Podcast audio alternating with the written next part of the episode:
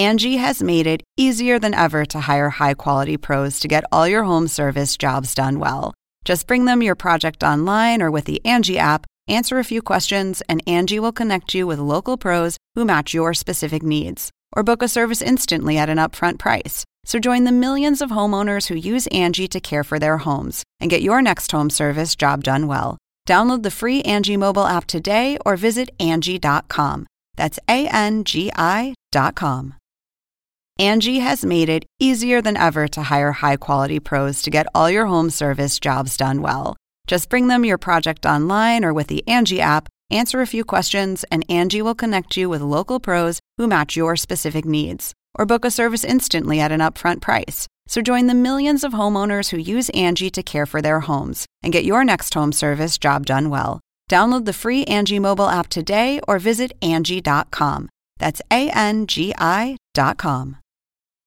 Oppenheimer presenta. Llega a usted por cortesía de Sodimac Home Center. Sueña, lo hacemos posible. Ingresa en lacaja.com.ar, asegura tu auto y llévate un 15% de descuento por medio año. La caja, así de simple. Estudia en Argentina. Con estándares internacionales. Residencia universitaria. Aranceles a tu alcance. UADE, una gran universidad. Arcos Dorados.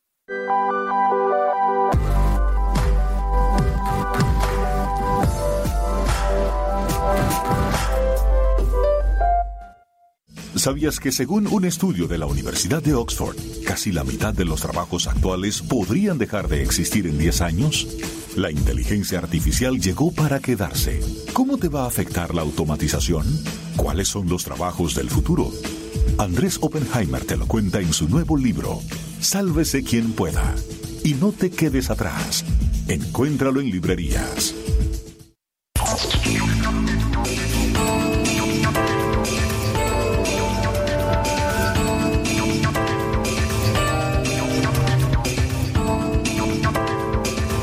¿Qué tal? ¿Cómo les va? Soy Andrés Oppenheimer. Gracias por estar con nosotros. Hoy vamos a tener una invitada súper interesante, súper talentosa y súper exitosa. Probablemente o seguramente la escritora latinoamericana más leída en el mundo. Estoy hablando, por supuesto, de Isabel Allende, la escritora, entre varios otros libros, de La Casa de los Espíritus, Eva Luna, Paula, El amante japonés, tantos otros libros. Sus libros han vendido 72 millones de ejemplares y ha sido traducida a 42 idiomas. Isabel Allende está sacando un nuevo libro llamado Largo pétalo de mar. Es una novela inspirada en la historia real del Winnipeg, un barco que fue fletado por el poeta Pablo Neruda para ayudar a escapar a refugiados de la Guerra Civil Española en 1939. Y como ella misma nos contó, es una historia de refugiados, de inmigrantes, de desarraigados, como ella se define a sí misma después de haber nacido en Perú, vivido en Chile, irse como refugiada a Venezuela y después radicarse y nacionalizarse en Estados Unidos, donde vive hace unos 30 años. Isabel Allende presentó este nuevo libro esta semana en España y estuvo con nosotros desde los estudios de CNN en Madrid. Hablamos con ella de todo, de su nueva novela, por supuesto, de cómo ve al gobierno de Trump, de cómo ve a Venezuela, de qué piensa del presidente mexicano Andrés Manuel López Obrador, de cómo ve la candidatura de Cristina Fernández de Kirchner en Argentina, de su nueva pareja tras su divorcio hace pocos años. Y también le preguntamos cómo es el amor, está enamorada, según nos dijo, cómo es el amor a los 76 años. Vamos directamente a la entrevista. Veamos lo que nos dijo.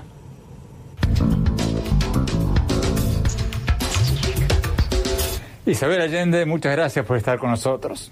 Isabel, tu nuevo libro, Largo Pétalo de Mar, está inspirado en la historia del buque Winnipeg, que fue fletado por el poeta Pablo Neruda para traer refugiados de la Guerra Civil Española a Chile en 1939. Antes de preguntarte sobre tu novela, ¿cómo fue la verdadera historia, la historia verdadera en la que se inspira este libro? Yo escuché hablar del Winnipeg cuando era pequeña, pero no le presté mayor atención porque esto sucedió antes que yo naciera.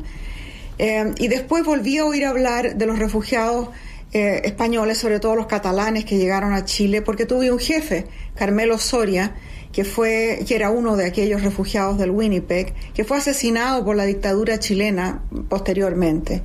Y por último, conocí a Víctor Pay en Venezuela cuando yo vivía en exilio en Venezuela y él también. Y ahí nos conocimos y me contó su historia. Y basándome en la historia de él y dedicándole el libro a él, pude escribir esta novela. Pero los hechos históricos son todos reales. ¿Cuáles son los hechos históricos? ¿Qué pasó?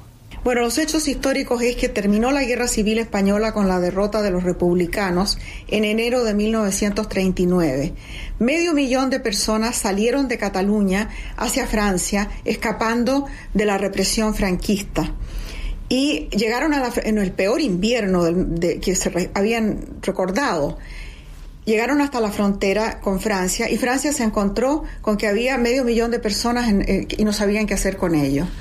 Por dos días la, frontera estuvo cerrada y cuando finalmente la abrieron, dejaron pasar primero a las mujeres y a los niños, a los ancianos y por último a los soldados heridos. Y esta gente fue puesta en campos de concentración que eran playas de la región cerradas con alambre púa. No había nada, no había ni, ni, refugio, no había agua potable, no había letrinas, había muy poca comida, panes que les tiraban de unos camiones, una situación inhumana. Nueve de cada niño murieron y muchísima más gente murió también. Entonces, en aquella época, el poeta Pablo Neruda, que tenía muchos amigos en, en España, en la España republicana, le convenció al presidente de la República de Chile que recibiera refugiados. Y le dijeron, bueno, hágalo, pero no le dieron dinero. Y lo mandaron como cónsul especial para la migración española a París. Y él allí tuvo eh, la responsabilidad de seleccionar a las 2.000, personas que iban a viajar a Chile y de comprar un barco, que era el Winnipeg, un barco de carga, y acondicionarlo para 2.000 pasajeros, más de 2.000 pasajeros, y traerlos a través del Atlántico cuando la guerra, la Segunda Guerra Mundial estaba a punto de estallar.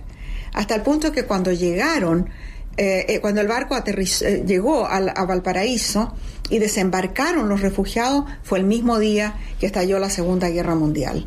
Y esos refugiados españoles fueron recibidos en Chile con los brazos abiertos.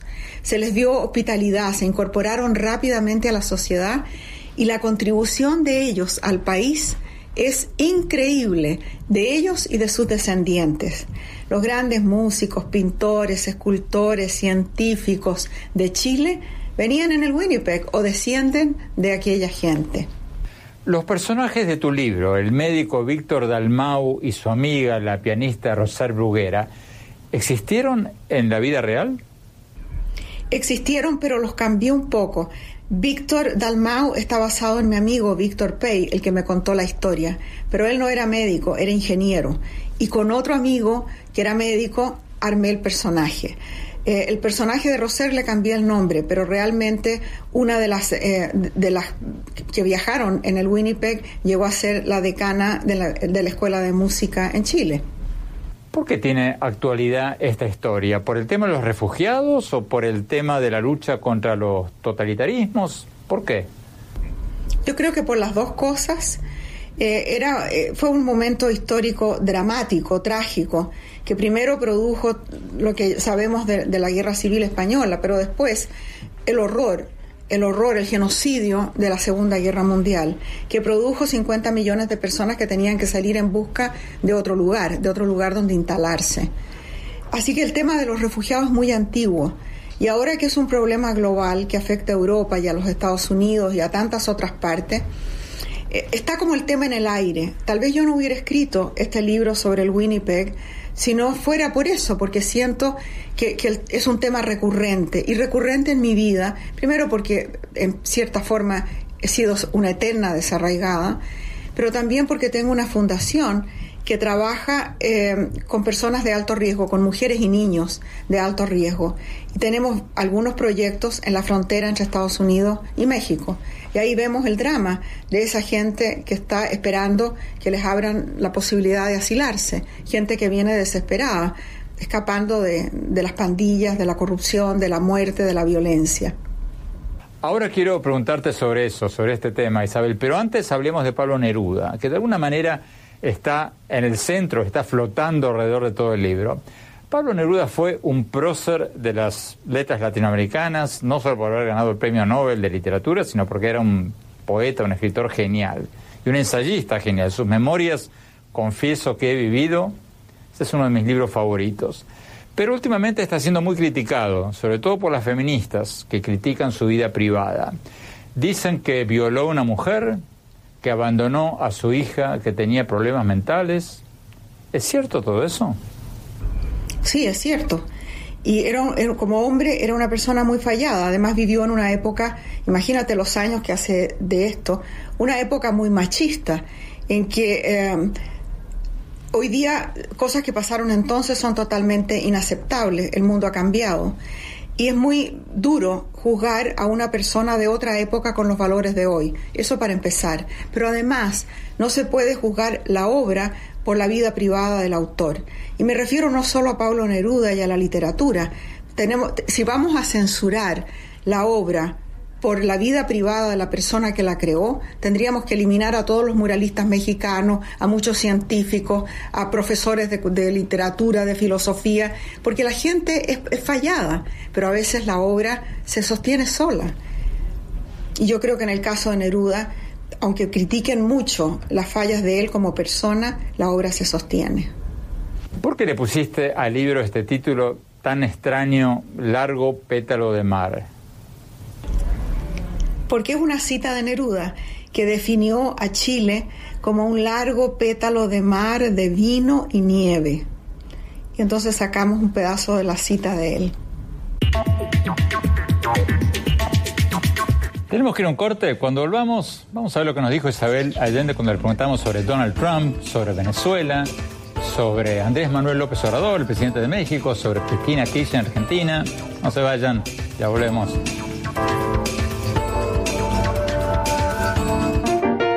Sueña con ser el papá que tiene las herramientas para hacerlo todo. Busca, encuentra, compara. Descubre la que siempre habías querido. Ven a Sodimac Home Center y llévate una o llévatelas todas. Pruébalas, siéntelas. Compra las herramientas de un super papá sin que te supercueste. Y haz tus super proyectos. Encuentra más, ahorra más. Ven y haz más. Sodimac Home Center. Sueña, lo hacemos posible.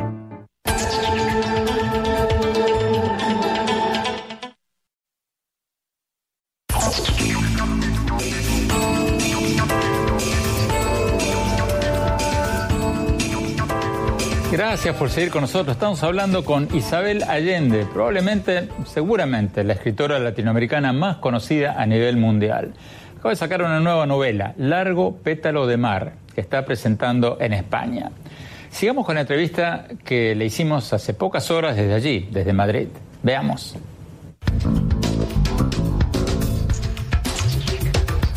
Isabel Allende, varias de tus novelas más recientes, como El amante japonés y esta nueva novela, Largo pétalo de mar, tratan de refugiados, de inmigrantes. Y como tú decías, se trata de un tema que no podría ser más actual, en que estamos viendo movimientos anti-inmigrantes en todas partes. Es el eje del discurso de Trump, es el eje de los discursos de muchos nacionalistas europeos que acaban de ganar las elecciones eh, parlamentarias en la Unión Europea. ¿Tú crees que estamos en la antesala de una nueva ola fascista en el mundo o, es un fenómeno menos dramático y, más pasajero? Yo creo que estamos en ese momento peligroso en que puede suceder y que si no hay suficientes fuerzas democráticas y instituciones democráticas para defender eh, para defendernos de eso va a ocurrir porque ya ha ocurrido antes, es cuestión de mirar la historia. Mira, con el ascenso de Hitler o de Mussolini, nadie pensaba que iba a ocurrir una cosa como esa, que el fascismo iba a tener esa cara hasta que la tuvo. Y hay que tener mucho cuidado, uno cree que esas cosas le pasan a otros, hasta que le pasan a uno. Tú vives en San Francisco, que es la ciudad anti-Trump por naturaleza. Yo le pregunto a muchos amigos que viven ahí en California si conocen a alguien que apoya a Trump y me dicen que no conocen a nadie. Pero en el resto del país, como tú bien sabes, es diferente. ¿Tú crees que lo reeligen a Trump el año que viene? Puede ser. Si la economía está bien y si, y si está bien dirigida su campaña, puede que sea reelegido. Eh, tiene la ventaja de, ser, eh, de, haber sido presidente, o sea, es una reelección. Y por otra parte, los demócratas, si no se ponen de acuerdo, van a tener un candidato que no va a ser capaz de enfrentarse a Trump. Todavía falta, y todavía falta que se perfile ese candidato, pero de eso va a depender todo. ¿Qué es lo que más te preocupa de Trump? Todo. La inmoralidad, eh, la, corrupción, la falta de valores, el ataque sistemático a las instituciones que han sostenido la democracia americana. Eh, desde la justicia hasta el Congreso y, por supuesto, pasando por la opinión pública, por los medios de, de prensa. ¿Crees que estos fenómenos que acabas de describir van a dejar una huella permanente en Estados Unidos o no? Depende. Si, Trump se queda en el gobierno por ocho años con el sistema que tiene hoy, por supuesto que el daño puede ser irreparable. Pero no, no nos olvidemos que Estados Unidos es un país formado sobre una idea. Es la primera vez que un país nace de, de una teoría. Siempre los países se formaron de forma, de manera orgánica, fueron como creciendo de a poco. Pero un grupo de hombres ilustres se pone de acuerdo para crear un país sobre la base de ciertos principios y dice, esta, esta es nuestra constitución, estas son nuestras instituciones, estos son nuestros principios morales que van a sostener a este país. Y con todo lo que le ha pasado a Estados Unidos, incluyendo la guerra de secesión, se han sostenido esas instituciones y suponemos que van a ser suficientemente fuertes como para oponerse a la devastación de Trump. Pero ¿y si no ocurre? Ya hay más de 22 candidatos demócratas o 24. ¿Mm? Bueno, acuérdate que hubo, acuérdate que hubo 17 candidatos republicanos en la elección pasada, hasta que dejaron a Trump. O sea que estamos en las primarias, estamos viendo. Sí, es cierto. Por ahora el vicepresidente Joe Biden parece ser el que tiene más posibilidades. ¿Qué te parece Biden? ¿Te gusta Biden? Me gusta él como persona. No sé si será el candidato que pueda vencer a Trump, porque se trata también de galvanizar a los jóvenes. La idea es que los jóvenes participen, porque este es el mundo que ellos van a heredar, el mundo que ellos van a manejar dentro de cinco o diez años. Entonces, si ellos no participan en el proceso, eh, podemos, puede pasar cualquier cosa negativa. Ahora, para que participen tiene que haber un candidato como lo fue Obama, que les presente una, algo nuevo, no es el establishment de nuevo, sino eh, algo novedoso, eh, con visión de futuro, algo joven, es muy importante. A eso iba. Hay una lucha feroz entre la izquierda y el centro del Partido Demócrata. Los candidatos del ala izquierda del partido, como Bernie Sanders o Elizabeth Warren, dicen que si el candidato del partido no es de izquierda, los jóvenes no van a salir a votar y Trump va a ser reelecto. Pero otros dicen que si el candidato demócrata es socialista o muy de izquierda, los demócratas de edad mediana y los grandes no van a salir a votar. ¿Qué piensas de esa lógica? Es una tremenda disyuntiva, no sé. Ojalá supiera, Andrés, no sé. Qué pena que no tengamos una, un, un líder carismático que pueda unirlos a todos. De repente aparece pero no lo veo perfilarse por ningún lado todavía. ¿Qué piensas de esto que está pasando en Alabama, que están prohibiendo el aborto? Bueno, eh, uno de los temas fundamentales de mi fundación son los derechos reproductivos, porque una mujer que no controla su cuerpo y su fertilidad es víctima de las circunstancias. No, no se le puede eh, obligar a una persona a tener los hijos que no quiere o que no puede mantener. Eso para empezar. Y luego el de, la, la, la, decisión de tener o no tener un aborto, de usar o no usar contra, como se dice, anticonceptivos, tiene que ser de la mujer. Y ningún hombre debería tener derecho a opinar sobre eso, porque es el cuerpo de ella. Si los hombres tuvieran los bebés, el aborto sería legal en todas partes. Pero ¿por qué este tema ahora? ¿Por qué de repente está surgiendo en todos lados? Porque hay un movimiento, el movimiento Pro Vida, que es muy fuerte y muy bien organizado y que incluye a todos los evangélicos y tú, tú sabes cómo es de fuerte en los Estados Unidos. Eh, y ha sido mucho, muy eficiente, muy eficaz en su, en su campaña y además ha contado ahora con Trump. Eh, yo creo que esto le va a quitar muchos votos a Trump, porque las mujeres no van, a, no van a aceptar fácilmente que les quiten los derechos reproductivos. Es muy grave para la mujer. ¿Qué piensas del movimiento Me Too? ¿No hay excesos también por ese lado? Estoy pensando, por ejemplo, en el viejo Bush, en el padre del presidente George W. Bush, que, que le dio una palmadita a una señorita y bueno, salió en las primeras planas de todos los diarios. ¿No fue un poco exagerado eso?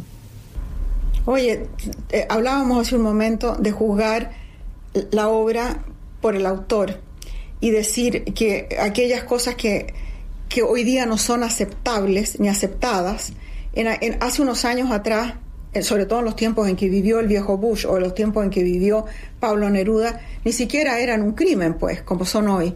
Yo creo que el Me Too, si se, si se ha ido a un extremo, era necesario, porque en estos movimientos siempre se va a un extremo y después se vuelve a un cierto sentido común, una cosa más intermedia, más central. Mira, a mí me alegra mucho lo del Me Too, porque por mucho tiempo tuve la sensación de que las muchachas jóvenes se habían hartado del feminismo y no, no, no aunque tenían todas las ventajas y los privilegios obtenidos por las madres y por las abuelas, no se confesaban feministas porque no era sexy. Bueno, el movimiento MeToo ha, le ha dado vigor nuevamente al, feminismo y a la lucha por, la igualdad y por la, porque se respete a la mujer. Así que me parece bien todo lo que está pasando, aunque sí está exagerado. No es posible que tú ya no puedas decir, entrar a, a la oficina y decir, hola chicos. No, porque hasta eso es políticamente incorrecto. No puedes decir nada. No puedes tocar ni con el dedo a una persona sin que sea ofensivo. Eh, me, resulta difícil a la edad mía adaptarme a eso. Y mucho más todavía el cuento de los pronombres. Porque mis nietos tú tienes que preguntarles qué pronombres vas a usar hoy. Porque ya no es qué pronombre en general, sino que el que toca esta semana. Y yo que vivo en inglés, que no es mi idioma, me cuesta mucho conjugar el verbo en singular y usar un pronombre en plural. Me confunde mucho. Tenemos que ir a un corte. Cuando volvamos, vamos a preguntarle a Isabel Allende sobre cómo ve la crisis de Venezuela, cómo ve al presidente de México, Andrés Manuel López Obrador, a la candidata argentina, Cristina Fernández de Kirchner y varios otros temas. No se vayan, ya volvemos.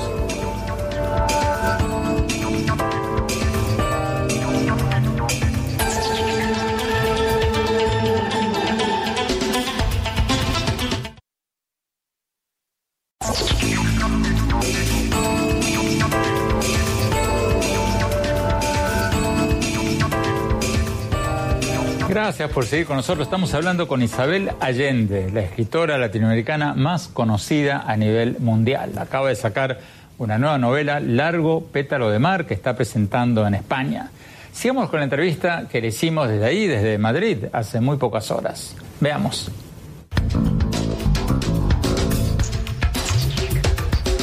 Isabel, tú viviste algunos años en Venezuela como exiliada chilena y sé que sigues el drama de Venezuela muy de cerca. ¿Cómo crees que hay que solucionar la crisis humanitaria en Venezuela? ¿Cuál es la solución ahí?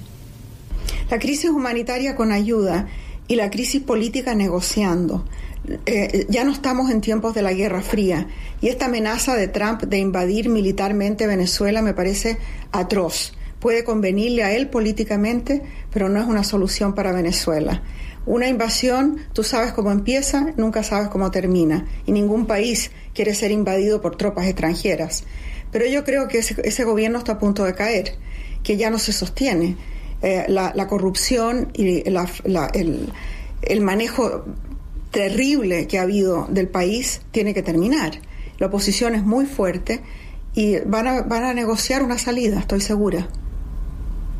Además hay mucha presión internacional. A ver, déjame jugar un poco al abogado del diablo. Hace poco, hace pocas semanas, tuvimos aquí en el programa a Juan Guaidó, el presidente de la Asamblea Nacional de Venezuela, reconocido por más de 50 países como el presidente encargado de Venezuela. Y él nos decía que ya hay una intervención extranjera en Venezuela, pero de Cuba y Rusia. Él nos decía que ya hay miles de militares cubanos Y fue un hecho público que llegaron dos aviones militares rusos hace pocas semanas con 100 militares y equipos. Lo vimos en la foto, salió en todos lados. ¿Qué dices del argumento de Guaidó de que ya hay hoy una intervención extranjera en Venezuela? Sí, pero no hay un ejército de ocupación. Y hay, hay que tener cuidado con eso, porque tampoco queremos, supongo, los venezolanos no quieren que haya una guerra interna en la que se enfrenten los cubanos con los americanos en, tierra venezolana. Estamos hablando de la tierra Simón Bolívar. Ellos tienen que resolver su problema ellos en Venezuela sin intervención de ninguna parte. Y ojalá se fueran los cubanos y ojalá se fueran los rusos también. Hablemos de México. Por lo que has escuchado, ¿cómo ves al nuevo presidente de México? Bueno, ya tiene seis meses en el poder, Andrés Manuel López Obrador. ¿Cómo lo ves? No tengo una opinión formada todavía sobre él. No te podría decir. ¿Y Argentina? ¿Cuál es tu reacción ante las encuestas de Argentina, según las cuales la fórmula de la expresidenta Cristina Fernández de Kirchner podría volver a la presidencia o a la vicepresidencia? Mira, la política argentina siempre ha sido extraña. Eh, reeligen a la gente más rara. Y eh, ha habido, acuérdate del peronismo. Yo creo que eh, es un país políticamente inmaduro, perdonen los argentinos amigos míos, pero así es, así lo vemos desde Chile y desde afuera. Tenemos que ir a un corte. Cuando volvamos, vamos a seguir hablando con Isabel Allende. Vamos a preguntarle sobre literatura, sobre su noviazgo y sobre cómo es el amor a los 76 años. No se vayan, ya volvemos.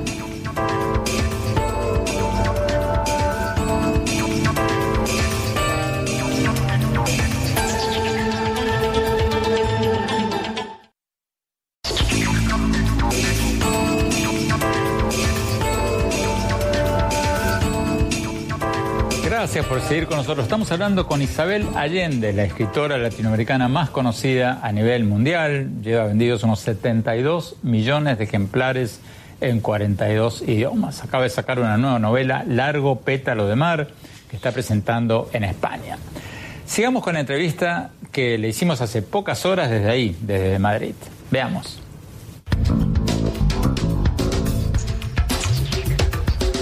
Isabel, mis editores me dicen que cada vez más escritores están escribiendo no para los lectores tradicionales, sino para Netflix. Ajá. Oye, felicitaciones por el libro. Gracias. Lo cierto es que cada vez más gente está viendo, o estamos viendo, cada vez más series de televisión, y eso les quita, o nos quita, tiempo a la lectura. ¿Te preocupa eso o no? Mira, eh, cada vez se publican más libros. Dicen que la, la lectura se va a terminar que los libros se van a acabar, que la, novela ya murió. Pero mira tú cuántos años llevan diciendo eso y no ha pasado. Eh, lo que pasa es que el cine y la televisión buscan historias y las historias están en los libros. Entonces transforman los libros en miniseries o en películas, pero la literatura no va a terminar y los libros se siguen escribiendo y vendiendo. ¿Has visto algunas series últimamente? ¿Te enganchaste con Game of Thrones, con Juego de Tronos o alguna otra? No con el Game of Thrones, pero no porque es muy largo. Yo no puedo estar ocho años viendo violencia, pero es demasiado. Pero hay otras miniseries fantásticas y van a hacer una miniserie ahora con Inés del Alma Mía, que es sobre la conquista de Chile. Y va a ser una coproducción entre la televisión española y la televisión chilena. Y ya leí los guiones, que son buenísimos. Le estaba preguntando al guionista de dónde van a sacar tanto mapuche para, la, para las peleas y me contestó, no te preocupes, ponemos neblina, que me pareció una respuesta preciosa. Entre la neblina y los trucos digitales tenemos ejércitos de mapuches. ¿Qué otras series te han gustado últimamente? El cuento de la criada, se llama en español. Eh, que hicieron una miniserie extraordinaria, con ahora van a ser la segunda, la segunda, el segundo año de lo mismo, porque un libro brutal y una estupenda miniserie. Me gustaría que algo así pudiera ser con mi libro. Y también van a hacer una miniserie con em, La Casa de los Espíritus. Esa es americana, no es chilena. ¿Y qué libros has leído últimamente que te hayan impresionado? Mira, leo mucho y escucho mucho audiolibro porque los escucho en el auto. Cuando estoy escribiendo, lo único que puedo leer es aquello que tiene que ver con, el tema que estoy tratando. Entonces, en la época en que escribo, no leo ficción. Leo ficción solamente cuando estoy viajando o, lo oigo en audiolibro en el, en el auto. Y ahora he estado viajando un poco y estoy escuchando novelas americanas casi todas. estoy oyendo en, eh, en audiolibro el libro de Luis Alberto Urrea, de The House of Broken Angels que es un libro muy lindo. El año pasado salió la noticia de que te habías muerto, cosa que desmentiste inmediatamente en un Twitter. ¿Tienes idea quién te mató? ¿Cómo salió eso? Sí, un señor, un señor en Italia, pero parece que no me mató solo a mí, ha matado a varios.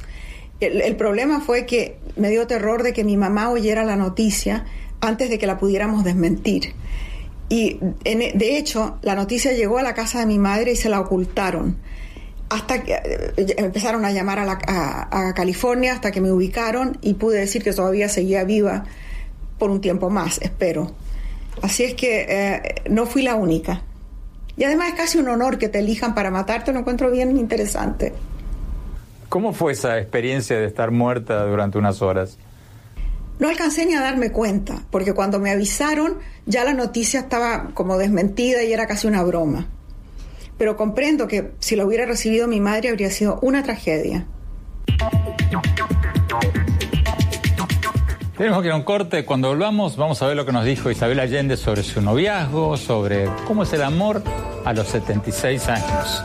No se vayan, ya volvemos.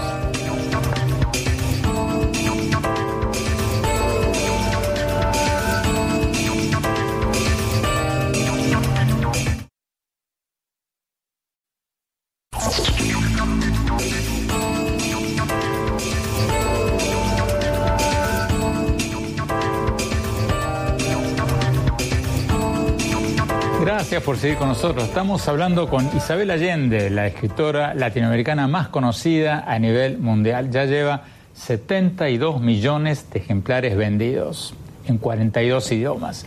Acaba de sacar una nueva novela, Largo Pétalo de Mar, que está presentando en España. La entrevistamos ahí desde los estudios de CNN en Madrid. Eh, ¿Sabe lo que nos dijo cuando le preguntamos sobre su vida, su vida actual? Veamos lo que nos dijo.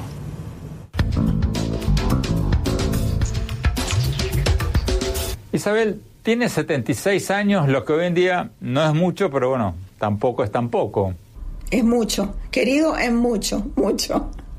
¿Piensas en la muerte o, no pierdes tiempo con eso? Mira, se acaba de morir mi madre y mi padrastro que adoré, que fue mi padre realmente. Se murió mi ex marido, Willy. Se murió eh, el personaje del libro, Víctor Pay, que inspiró la novela. Se me han muerto mucha gente en los últimos seis meses. No le tengo miedo a la muerte desde que se murió mi hija Paula hace más de 25 años. Y veo mi propio fin con curiosidad, como lo veía mi madre, sin ningún temor. Lo que me da temor es la decrepitud, es, em, es envejecer demasiado. Mi padrastro vivió hasta los 102 años. Si se hubiera muerto cinco años antes, tendríamos el recuerdo de él como el hombre lúcido, inteligente, irónico, generoso que fue, y no la persona que llegó a ser cuando la vejez lo, lo demolió. Entonces quisiera no llegar a ese momento, nunca, morirme antes. ¿Querés en, la eutanasia, en la muerte piadosa? quisiera que cuando yo llegue a ese momento sea legal y me ayuden a morir. A medida que te pones más grande, ¿eres más optimista sobre el futuro del mundo o más pesimista? Nunca he sido muy pesimista, porque en los años que he vivido he visto como el péndulo va y viene. He visto las cosas, los círculos que se cierran. Y si tú ves la curva de la historia, la humanidad progresa. Cada vez hay más gente que tiene acceso a la educación, a la salud. Cada vez se controlan más las enfermedades, se vive más largo. Hay más, más gente incorporada a la civilización y al progreso. Que, antes, o sea, cuando la gente mira para atrás y dice el tiempo pasado fue mejor, no es cierto, ningún tiempo pasado fue mejor. Así que en ese sentido soy optimista. Pero no quisiera ver una ola de fascismo barrer con todo lo que hemos conseguido en estos años. Sé que es temporal y que eso también va a pasar, pero yo no voy a estar aquí para verlo. ¿Y por qué hay tanta gente que ve el vaso medio vacío? Yo siempre le digo a los pesimistas, a mis amigos que ven el vaso siempre medio vacío, imagínate lo que debe haber sido ir al dentista hace 200 años. No 200, hace, no, oye, no 200, 80 años atrás. Ir al dentista te amarraban a la silla. Así que, y como eso, tantas otras cosas. Hoy día damos por, por sentado cosas que antes serían inimaginables la comunicación, la información, la facilidad para ir de un punto a otro. Piensa en, esos refugiados del Winnipeg, un mes en un barco destartalado para cruzar el Atlántico, pasar por el Canal de Panamá, navegar por el Pacífico para llegar a Chile. Yo llego a Chile desde España en 13 horas, desde California en 12. Y es cierto eso de que cuando más viejos somos, más sabios somos, más, más sabios nos ponemos, porque yo cada vez veo más presidentes viejos que dicen cada vez más babosadas. no, babosadas, exacto. Yo creo que con la edad somos más, nos ponemos más de lo que ya éramos. Si has sido un tonto toda la vida, ¿por qué te vas a poner sabio en la vejez? Te pones más tonto. Si has sido generoso, claro que vas a ser más generoso en la vejez, porque ya no te importa nada retener cosas. Pero creo que hay que empezar a cultivar las virtudes de la vejez muy temprano para que no te agarre así de sorpresa. Cuéntanos un poco de tu vida actual. Hace unos años nos contaste que te divorciaste y que te enamoraste de nuevo. ¿Cómo es eso del amor a los 76 años? Bueno, ahora me voy a casar. Oye, me voy a casar en julio. Mira tú. Wow. con el mismo señor, no con otro, ¿eh? con el mismo que te conté hace dos años. ¿Cómo va a ser eso? Eh, bueno, él vendió su casa, regaló todo lo que contenía y se vino a vivir conmigo con dos bicicletas y su ropa, bueno, parte de la ropa. Yo tengo una casa muy chiquita con una sola habitación y hemos vivido ahí por año y medio y ha funcionado tan bien y somos los dos tan felices y tan enamorados que nos vamos a casar. Así que cuando le mencioné a mis nietos, a mis nietos que me iba a casar, les dio como una vergüenza espantosa. No quieren imaginar eso. ¿Quién va a ser el agraciado? Se llama eh, Roger Kukras y es un es de origen polaco del Bronx, un abogado de Nueva York que sigue trabajando por lo demás, pero ahora con la internet y con, y con todas las comunicaciones puede trabajar desde California. ¿Cómo ves tus próximos años? ¿Qué es lo que más te interesa hacer? Bueno, yo espero que no sean muchos y espero que por lo tanto no cambien tanto quiero seguir escribiendo, quiero seguir viviendo con Roger, quiero tener salud y mientras la tenga voy a poder trabajar y hacer muchas cosas. No quiero viajar más. Y eh, lo que más me interesa es la vida íntima con mis amistades, con Roger, con mi perro y la escritura. Así quisiera terminar, terminar mi vida y terminarla eh, súbitamente, sin largas enfermedades, sin decrepitud, sin envejecer demasiado. ¿Qué asignaturas pendientes tienes en materia literaria? Porque has escrito de todo. Ninguna, porque los libros me caen, no sé cómo. No, pienso en, en, una carrera literaria o en lo que me falta por hacer, sino en lo que voy a hacer el 8 de enero, que es cuando empiezo a escribir. Voy paso a paso. ¿Todos los 8 de enero sigues decidiendo?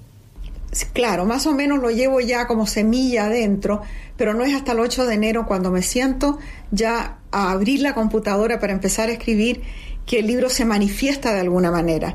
Por supuesto que son semanas antes de encontrar la voz narrativa, el ritmo, antes de que el libro eche a andar, pero por lo menos ya al abrir la computadora ese 8 de enero está la intención seria de, de escribir otro libro. A veces creo que voy a escribir este libro y resulta que los personajes se me disparan y termino escribiendo un libro diferente, pero hay un libro. ¿Qué otros proyectos literarios tienes?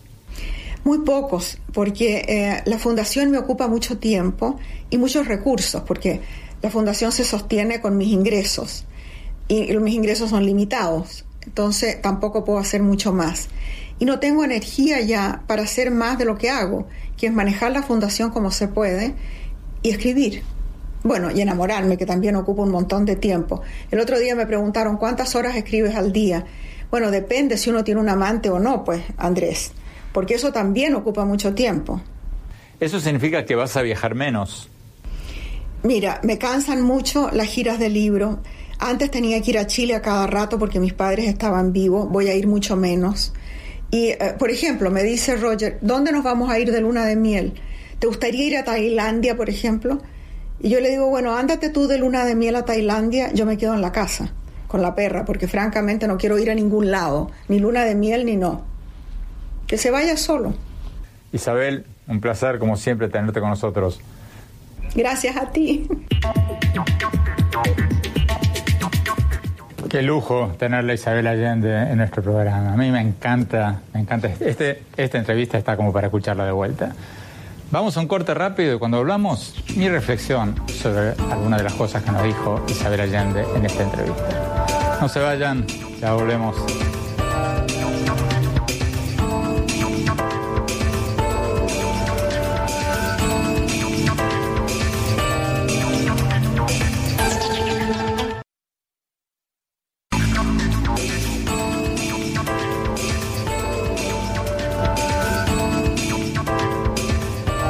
Gracias por seguir con nosotros en este programa con Isabel Allende, la escritora latinoamericana más conocida a nivel mundial.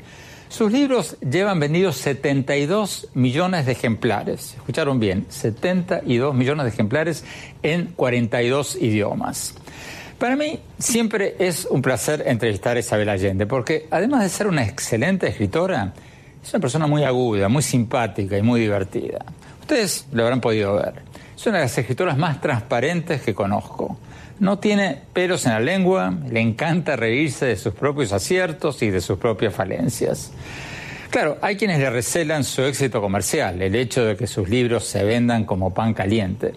Pero me parece que quienes le critican eso lo hacen más por envidia que por otra cosa. Si sus libros venden millones de ejemplares y si lo hacen con historias que siempre nos recuerdan el valor de la tolerancia, del amor y de la justicia, en buena hora bien merecido su éxito. ¿Qué es lo que más me quedó de la entrevista de hoy?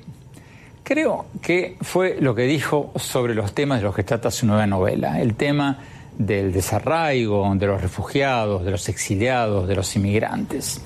Porque aunque la historia que ella cuenta en esta nueva novela ocurrió hace 80 años en la Guerra Civil Española, es un tema que no podría ser más actual. Como ella nos lo dijo, el resentimiento a los inmigrantes que estamos viendo en Estados Unidos, en Europa, el surgimiento de los nacionalismos populistas de derecha y de izquierda, no podrían ser temas más actuales. Lo estamos viendo en muchos países, lo estamos viendo, por ejemplo, muy cerca de casa con los inmigrantes venezolanos.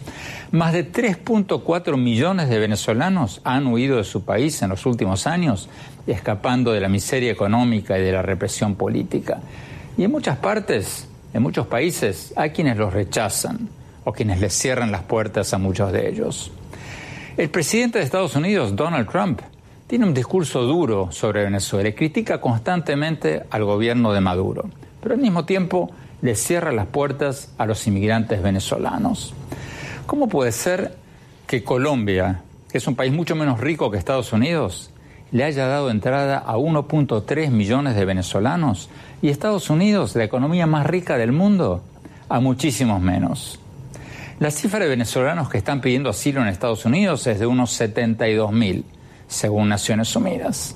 O sea, tenemos 1.3 millones de venezolanos en Colombia y 72 mil que han pedido asilo y quizás algunos más que todavía no lo han pedido en Estados Unidos, muchísimos menos.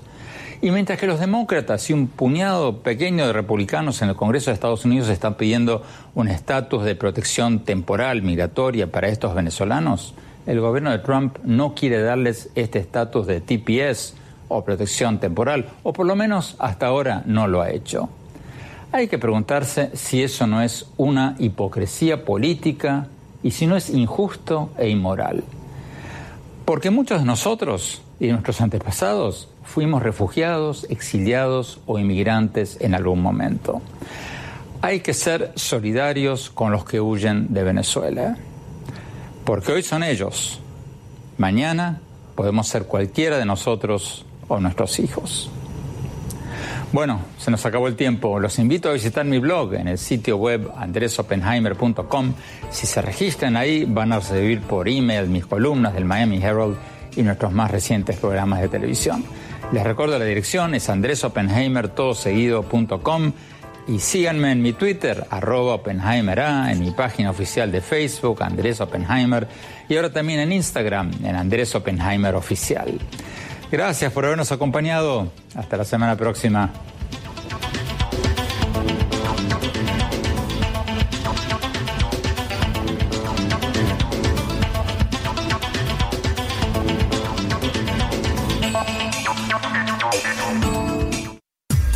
Oppenheimer presenta. Llega a usted por cortesía de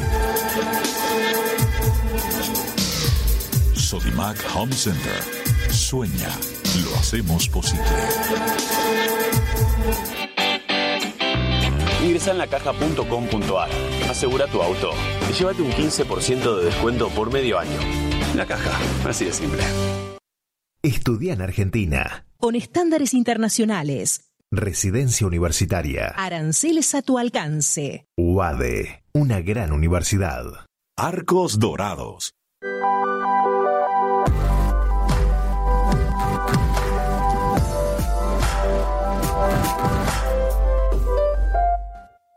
¿Sabías que según un estudio de la Universidad de Oxford, casi la mitad de los trabajos actuales podrían dejar de existir en 10 años? La inteligencia artificial llegó para quedarse. ¿Cómo te va a afectar la automatización? ¿Cuáles son los trabajos del futuro? Andrés Oppenheimer te lo cuenta en su nuevo libro, Sálvese quien pueda. Y no te quedes atrás. Encuéntralo en librerías.